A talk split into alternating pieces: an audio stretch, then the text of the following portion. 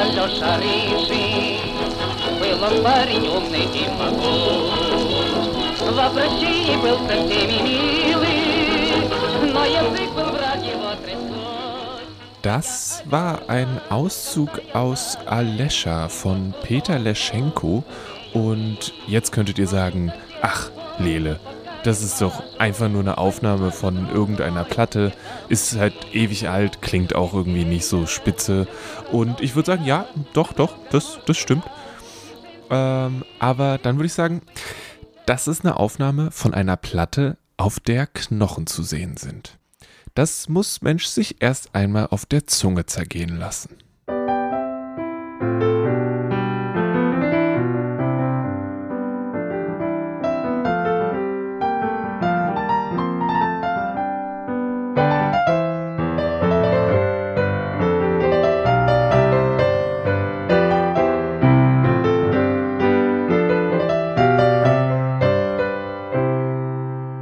Das hier ist Kulturgut, der Podcast von Dussmann das Kulturkaufhaus und mein Name ist Lele Lukas. Das Thema heute heißt Bone Music.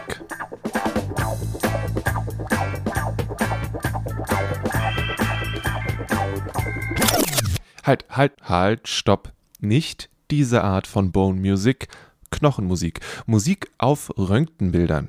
Vom 14.08. bis zum 5.09. ist die Ausstellung Bone Music in der Villa Heike in Berlin zu Gast und ich habe mit Stephen Coates gesprochen. Dem haben wir das Ganze zu verdanken. Und übrigens, am 10.08. gibt es im Kulturkaufhaus einen Vortrag und ein kleines Live-Konzert. Hier könnt ihr live miterleben, wie dieses Konzert in ein Röntgenbild geschnitten wird. Aber dazu später mehr. Jetzt finden wir erstmal heraus, was es mit diesen Schallplatten auf Bildern von Knochen auf sich hat. Achtung, das Interview ist auf Englisch.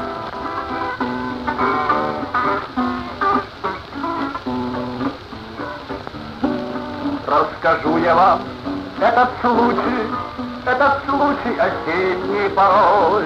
Шел он парочкой, шел он с дамочкой, был одет и прекрасный бежой. Well, hello, I'm Stephen Coates, and for the purposes of this, I'm a musician and a broadcaster, and of course, a curator. I'm the curator of the X Ray Audio Project and the Bone Music Berlin exhibition. You are dealing with music cut into X rays. Is that correct? Yes, I wouldn't. Dealing is an interesting word um, I wouldn't use the word dealing, uh, uh, although, and of course, in a way, it is a good word to use because this is a project which is about people who bootlegged music. Uh, and of course, they did deal it. They um, it's a project about this in the Soviet Union in the 1940s through to the early 60s. How an underground community of music lovers and bootleggers, right? They were both. They were both music lovers and, as we would say, entrepreneurs.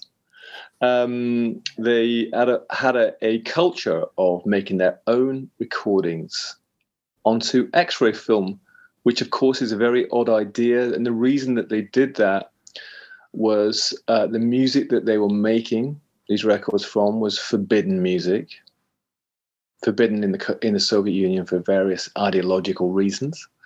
And the reason that they were using X-ray film is that, of course, the normal means of production of uh, making vinyl records was beyond them. It was not possible to do that secretly.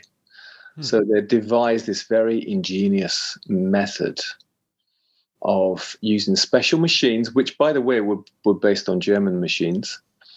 And they were using as a medium um, X ray film, which, of course, is a German invention, uh, to make their own very strange special records.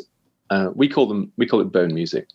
Okay, um, so let me get this straight. Someone had an X-ray done and then took their X-ray somewhere and they cut a circle. And I read somewhere someone used cigarette butts to put the hole in the middle, and then they'd put it on a machine. They'd play live music, and that live music would be cut into the circle Is that somewhat correct, or where am I? It is somewhat correct, but um, it's also somewhat un- incorrect in the sense that it wouldn't be specific X-rays. It wouldn't be, say, you've broken your leg, right, and you went to the hospital in the old days, and they made an X-ray on film as they used to do in the pre-digital age. It wouldn't be that like then you would take that X-ray and then cut some music onto it. It was a bit more random. So in Soviet Union, obviously, particularly in the 1940s and 50s, um, there, was, there were millions of X-rays being made because people were, they were testing people for tuberculosis actually. So you get a lot of chest X-rays being done. So you get a huge amount of these X-rays, and of course um, they had to get rid of them. The hospitals because in those days X-ray film was flammable; it could catch fire. So they had to get rid of it, and these bootleggers had found that it was suitable for their illicit purposes. So they would go to the hospitals after hours in the dark and make deals with the uh, technicians from the hospital. And they would take that away. But and then, as you say, they would yes cut it into circles quite crudely with scissors or a knife. And there is this uh, story that they used this cigarette, the hot cigarette butt, to cut to make the hole in the middle. I'm not totally convinced about that. Um, the reason is is that X-ray film, as I said, could catch fire. So ah, okay, yeah. I don't think is a good idea. I personally wouldn't do it. And if you if you were if you were making a lot of uh, X-rays, that's a lot of cigarettes. That's a lot. Of, that's a lot of risk of like you know uh, setting yourself on fire.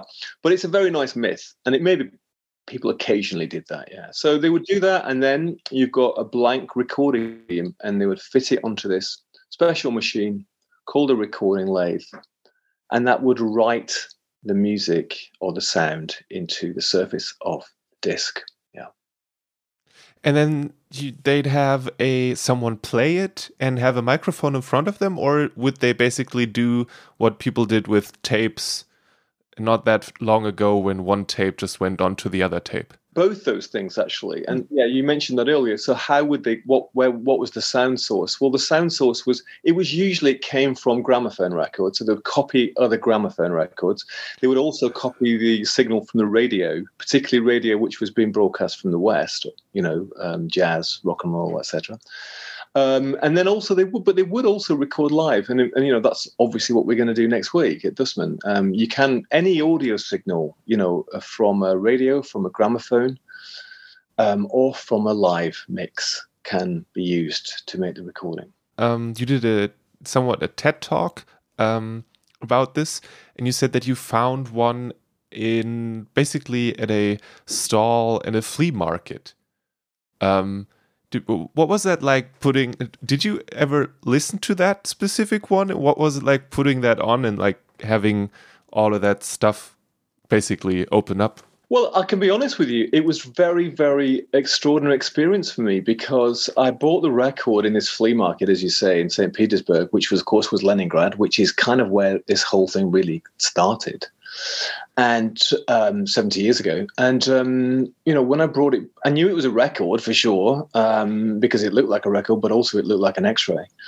Uh, and my Russian friends didn't know what it was. So when I brought it back to London and I tried to play it, first things, it's 78 RPM. So, you know, it's kind of probably from the 40s or 50s, right? Or earlier. Um, and then single sided, so only music on one side. That's quite unusual. Uh, and then, of course, when I dropped the needle on it, started to play. It was "Rock Around the Clock" by Bill Haley, which means that it, it's post after '57. Right, we know that. Okay, so yeah, my response to it was, well, I don't want to swear, but what the is this? Because you know who who made it, why did they make it, and how did they make it? And really, those three questions is what this whole project, which happened, you know, over the next few years, was about trying to answer those questions.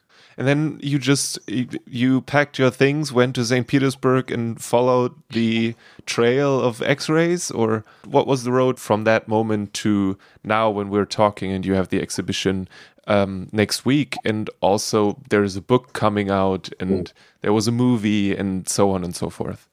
Right. So what happened was is that um, I was very, very interested to find out, you know, as I said, the answer to those questions. So whenever I went back to um, Russia, uh, to perform. I'm a musician. I used to play in Russia uh, a lot, and um, so I'd go back and ask people. Uh, we'd try and find out more. As I said, many people didn't seem to really know much about it. Older people had heard of these records, and then I was fortunate enough to be introduced to somebody who did know about them, and he introduced me, Maxim Kravchinsky. He's an academic actually, and he introduced me to uh, a guy in St. Petersburg who used to be a bootlegger, who used to make these records when he was young, and Rudolf Fuchs. And he, Rudy, was our window, really, or, or the doorway into that world because he started to tell us how, it worked and um, you know how they did it and tell us about the culture of this so what we did is is that and then we met other people so we started to record interviews with them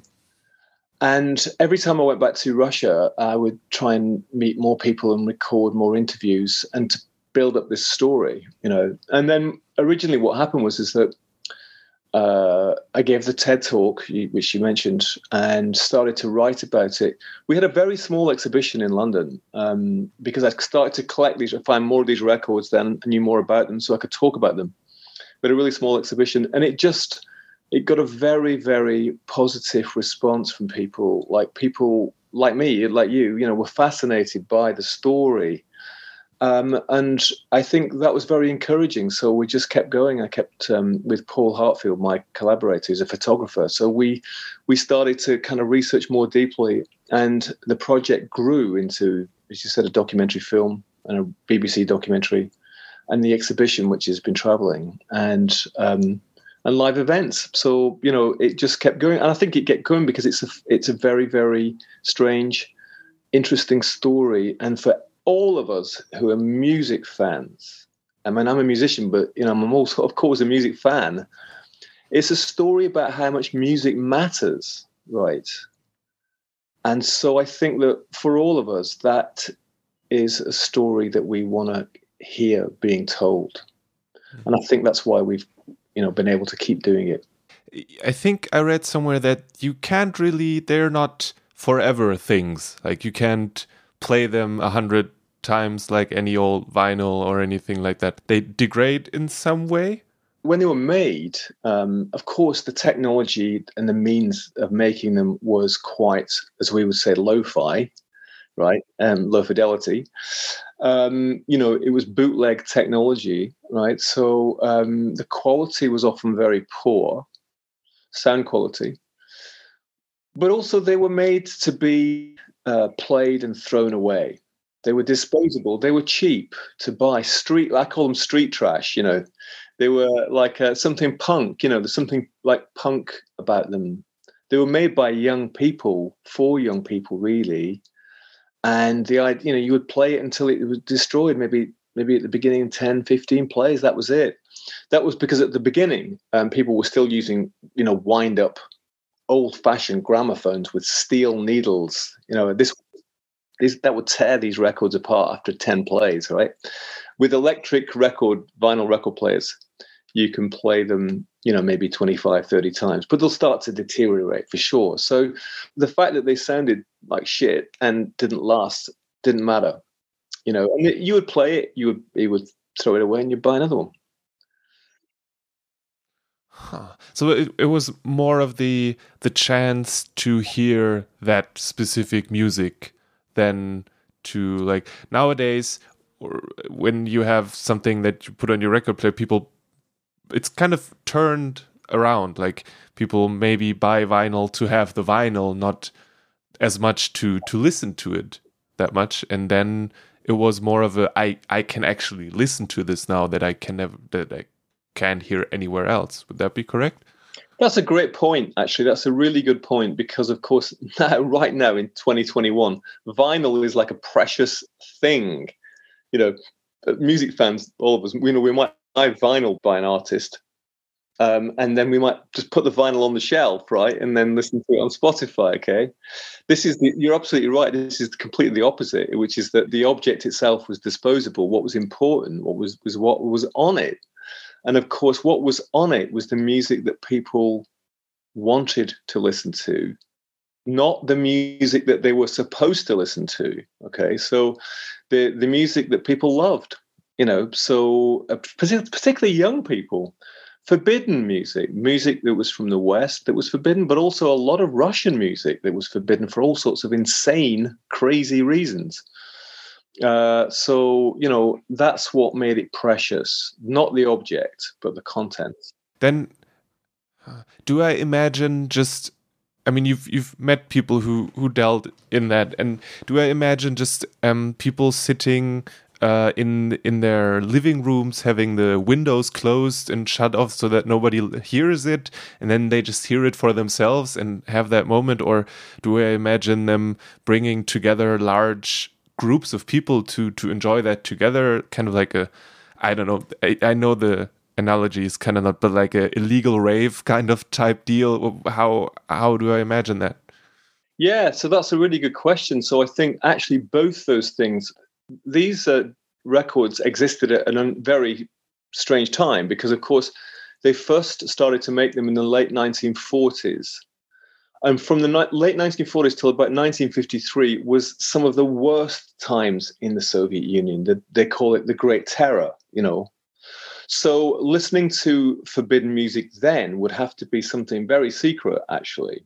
You'd have to probably I mean and, and I've I've talked to people who said that they used to play them very, very quietly.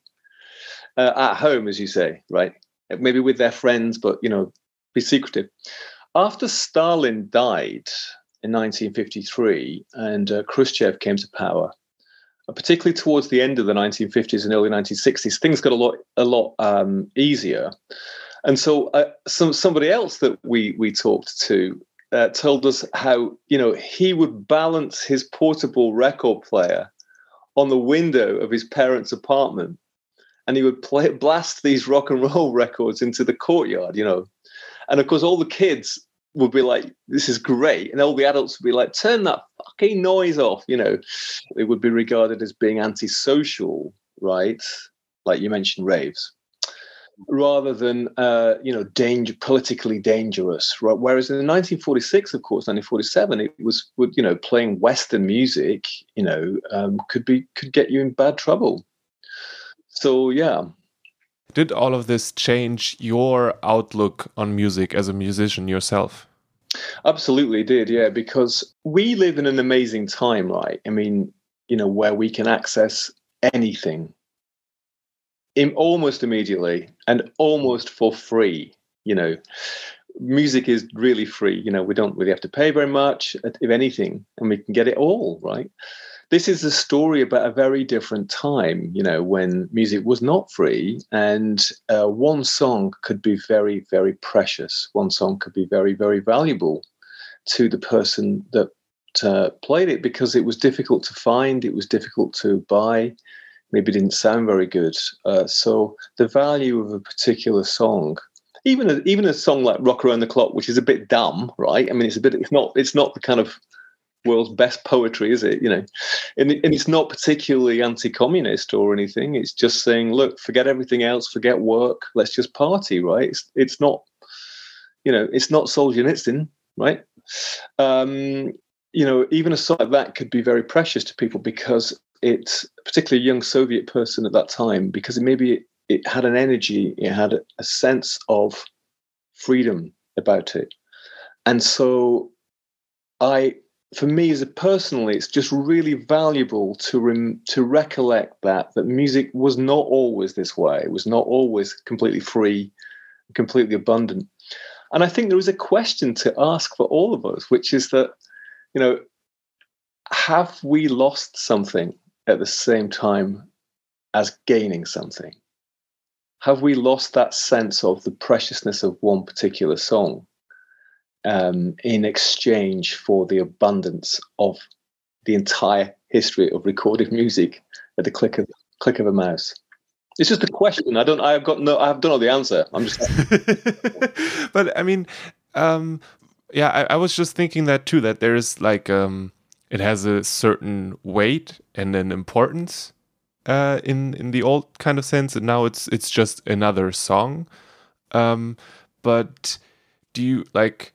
I don't know. Assuming that you as a musician maybe also make your money from your music, and you could argue that all the abundance isn't that we don't value the music, it, certainly not as much as back then, but in general, um, oftentimes music isn't valued that much anymore. Is would that be correct? And is there, if you could steal a part from from back then and take it into the now from the way people think about it, would would you do that, or do you think it's it's good the way it is? Well, yeah, that's a that's a great question. I mean, um, I think I think it's better now. to be honest, it's a lot better now. And I think that that question that I asked about have we lost something whilst we've gained something, I think the gains are huge, right? If you're a music for a musician, the gains are less, I think, because of course, um, you know, the streaming models, which is amazing for a music fan, and I'm a music fan, so you know, it's amazing for all of us. But you know, for a musician, it's pretty pretty that catastrophic, um, you know, as a kind of financial model, right? Um, my feeling, interestingly, is that music is going full circle. It's going back to the way it was. I mean, really, you didn't have before the early parts of the 20th century. Um, you didn't have musical stars. You didn't really have musical individuals. Music was a kind of cultural thing which was shared across the culture. That you know, there were musicians maybe weren't particularly highly regarded. You know, they were just part of the general culture. I think it's going back to that. I think it's that people are going to people are going to carry on producing music. Amazing music is being made all the time, and it's much easier to make it. It's much easier to release it and to share it. But I think as a kind of uh, an economic model for musicians, I think we've gone over the hill and um, we're heading down, and that's okay. That's just because that was just the way it was. We had maybe there's a golden age at the end of the 20th century and the beginning of the 21st century, and that golden age is passing. I'm talking about economically, not in terms of the quality of music. I can't. I think there's great stuff being made. Really do amazing stuff being made. So when people go to the exhibition or to the live events, what what can they expect? What what happens there? What is it? Just let me be uh, mean for a second. Is it just a bunch of X-rays hanging on the wall and uh, that's that? Or yeah, uh, yeah, that's it, pretty much. um, in a way, yes, that is what it is actually. But uh, no, it's um, there are a bunch of X-rays hanging on the wall, um, but they are rather beautiful things, right? They are mysterious things. Um, but the exhibition really is intended to answer those questions. You know, who made these records? Why did they make them? And how did they make them? And really, that's what it's about. So it's like going inside a story um, and to and or going into a, like some in, into a world, and um, that evokes this particular time, and uh, so that's that. I think pe- I, I think people will will will love it because there is something unique and magical about it. Actually, about these things. Um, in terms of live events, what we do is I tell the story in, in, more detail about the Soviet bootleggers and this culture, and you know the, the risks that they took to do this. Um, the risks were high, the rewards were low. And we then what we do is, is that we do a demonstration of how to cut music onto X-ray film. We've got a 1940s machine and we'll use that and some x-rays to record a live performance and tuesday at Dussmann we're going to record martyn from the tiger lillies who's a old friend of mine and a terrific performer, amazing. And um, he's also a, a, resident half of the year in Berlin. I'm sure Berliners know the Tiger Lillies. Uh, so we're going to record him onto an X-ray, and then we're going to play it back. Well, I mean, I say that we're going to try to do that. It's it's an unpredictable business. Uh, it's like I always say, it's like cooking with a blindfold on. Uh, so um, you never know what it's going to taste like. So um, yeah, that's, that's, so that's that's that's the exhibition. That that's the live event. Yeah. And then that record will go into your private collection, and you'll uh, rub your hands because you have another uh, one of a kind uh, X-ray record. Yeah, or... thanks, thanks, for the reminding me. Of course, missed out the most important thing, of course, right, which is that in uh, sort of at Dussmann uh, on Tuesday uh, we are going to auction this record uh, on behalf of Freemuse. And and for, for, listeners or people who don't know who Freemuse are, because the best way to uh, uh, think of them is maybe like Amnesty International for artists and musicians. They are a, a group that represent and publicize the, the, the plight, the troubles of uh, musicians and artists who are being repressed in various places in the world. This this this story is about censorship in music and repression in music, and sadly, of course, that is not an historical fact. That's going on now. So Freemuse uh, will be there. They will also talk about their work. And as part of the event, that we will auction the record um, that we make from Martyn's performance on behalf of Freemuse. Yeah.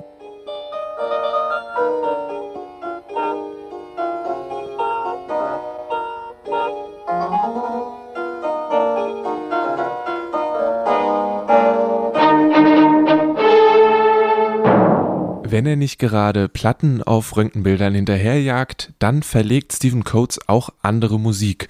Unter anderem die Musik vom russischen Komponisten Mikhail Tariverdiev.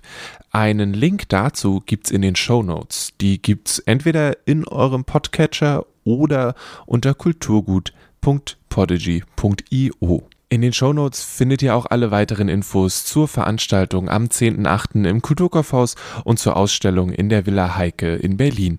Es gibt auch einen Link zu mehr Aufnahmen von den besonderen Platten.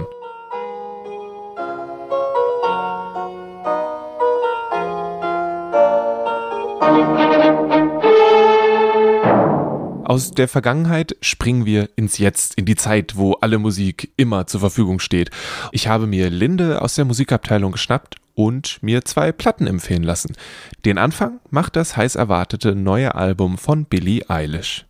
Ich glaube, die erste Single ist letztes Jahr im November erschienen und ähm, die, war, die war sehr, sehr ähnlich von der Musik her wie ähm, auch ihr Vorgängeralbum oder ihr erstes Album allgemein. Ähm, die darauf folgenden Singles, da hat man schon gemerkt, dass es irgendwie ein bisschen, ein bisschen weitergegangen ist mit ihr, dass sie irgendwie jetzt über andere Sachen redet, dass sie auch anders über Themen spricht, viel ähm, offener und kritischer.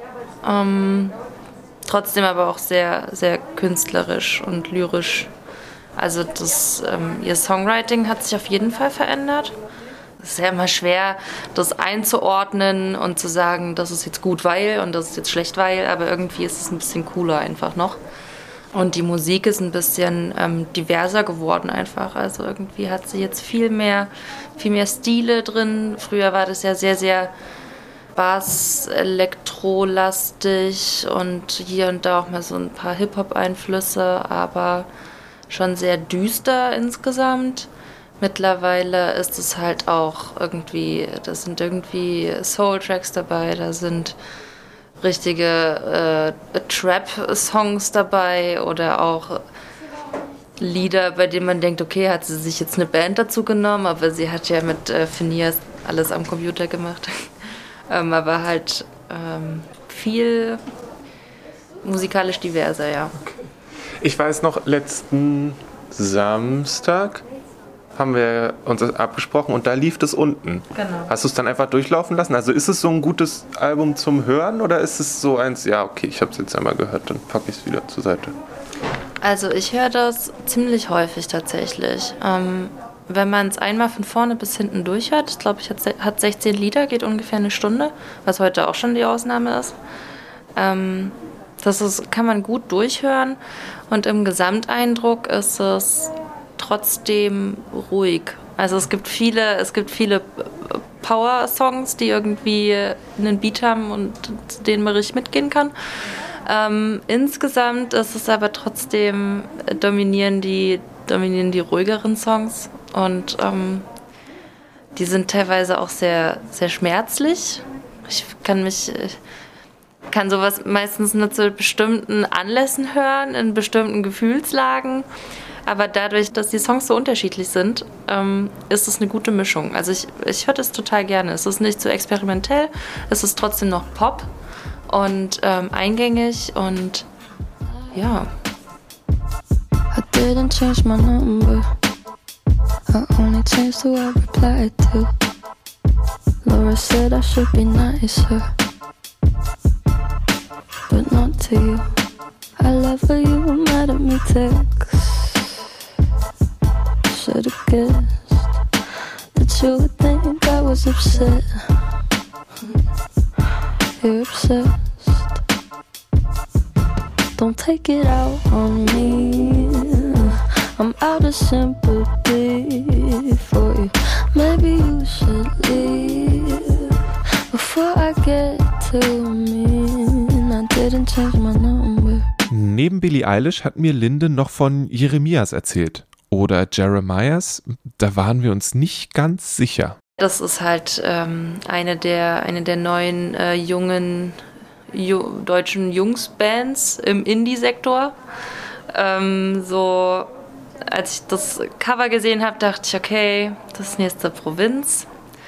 Album, die ich gar nicht mag, muss ich sagen. Also äh, Provinz ist eine Band? Ja, genau. Okay. Provinz ist eine Band, die hat, glaube ich, letztes Jahr im Herbst haben die ihr Debütalbum rausgebracht, was auch total krass erwartet war, so von wegen so ja an mein Kanterreit nur vom Bauernhof so mäßig. Also halt vom, vom Dorf und irgendwie ein bisschen derber und nicht so nicht so äh, künstlerisch, dafür halt mehr so, äh, ja, wir trinken und rauchen und wir sind hier zu Hause und so. ja, ein bisschen weirde Beschreibung. Ähm, genau, und dann dachte ich so, oh, ja, schon wieder sowas, weil ich feiere die gar nicht, obwohl ich selber vom Dorf komme und eigentlich alles unterschreiben kann, aber die sind mir viel zu aufgesetzt, wie dem auch sei dann habe ich das angehört und dachte so, hä, das sind nicht irgendwie die nächsten Provinz, sondern das sind eher die nächsten Parcels. Das war übelst cool, weil die einfach super funkige Musik machen. Die sind zu viert und auf dem Cover sehen die aus wie 17 und legen da irgendwie Lieder hin, die man irgendwie, keine Ahnung, von der 20 Jahre bestehenden Funkband erwarten würde. So. Und die Texte sind halt eher ein bisschen witziger und ein bisschen fragmentarischer und nicht so ganz, nicht so krasses Storytelling, sondern eher so, ja, irgendwie, wir machen Musik und irgendjemand muss Texte schreiben, deswegen singen wir einfach das ein, was uns gerade einfällt. So. Das finde ich ein bisschen charmanter. Und der Frontsänger, der hat doch eine sehr coole Stimme einfach und das ähm, war total das Überraschungsding für mich, weil ich die auch nicht irgendwie nirgends in den Medien oder so mitbekommen hätte, dass es die jetzt gibt und dass die ein Album rausbringen. Das stand auf einmal irgendwie im Regal und dann war das gleich so ein Glücksgriff. Und die spielen jetzt auch im September, spielen die auf der Trabrennbahn oder nee, auf der Rennbahn in Tempelhof. Und ähm, da gehe ich auch hin. Da bin ich total gespannt, wie die, so, wie die so live sind. Aber ja, voll cool. Ich weiß noch nicht, wer sie kommen aber halt eher so, eher von wegen Lisbeth als an mhm. mein Kanterreit. Okay. So von der Einordnung her. This must be the place, steht an meiner Wand. Ich mag das hier so sehr, hab trotzdem ein bisschen Angst. Bin auf der Flucht und ich weiß noch nicht vor was. Vielleicht davor, dass ich etwas. Da haben wir es. Das war die 62. Folge von Kulturgut, dem Podcast von Dussmann das Kulturkaufhaus. Vielen, vielen, vielen Dank an Stephen Coates für das Interview und Linde für die Empfehlung.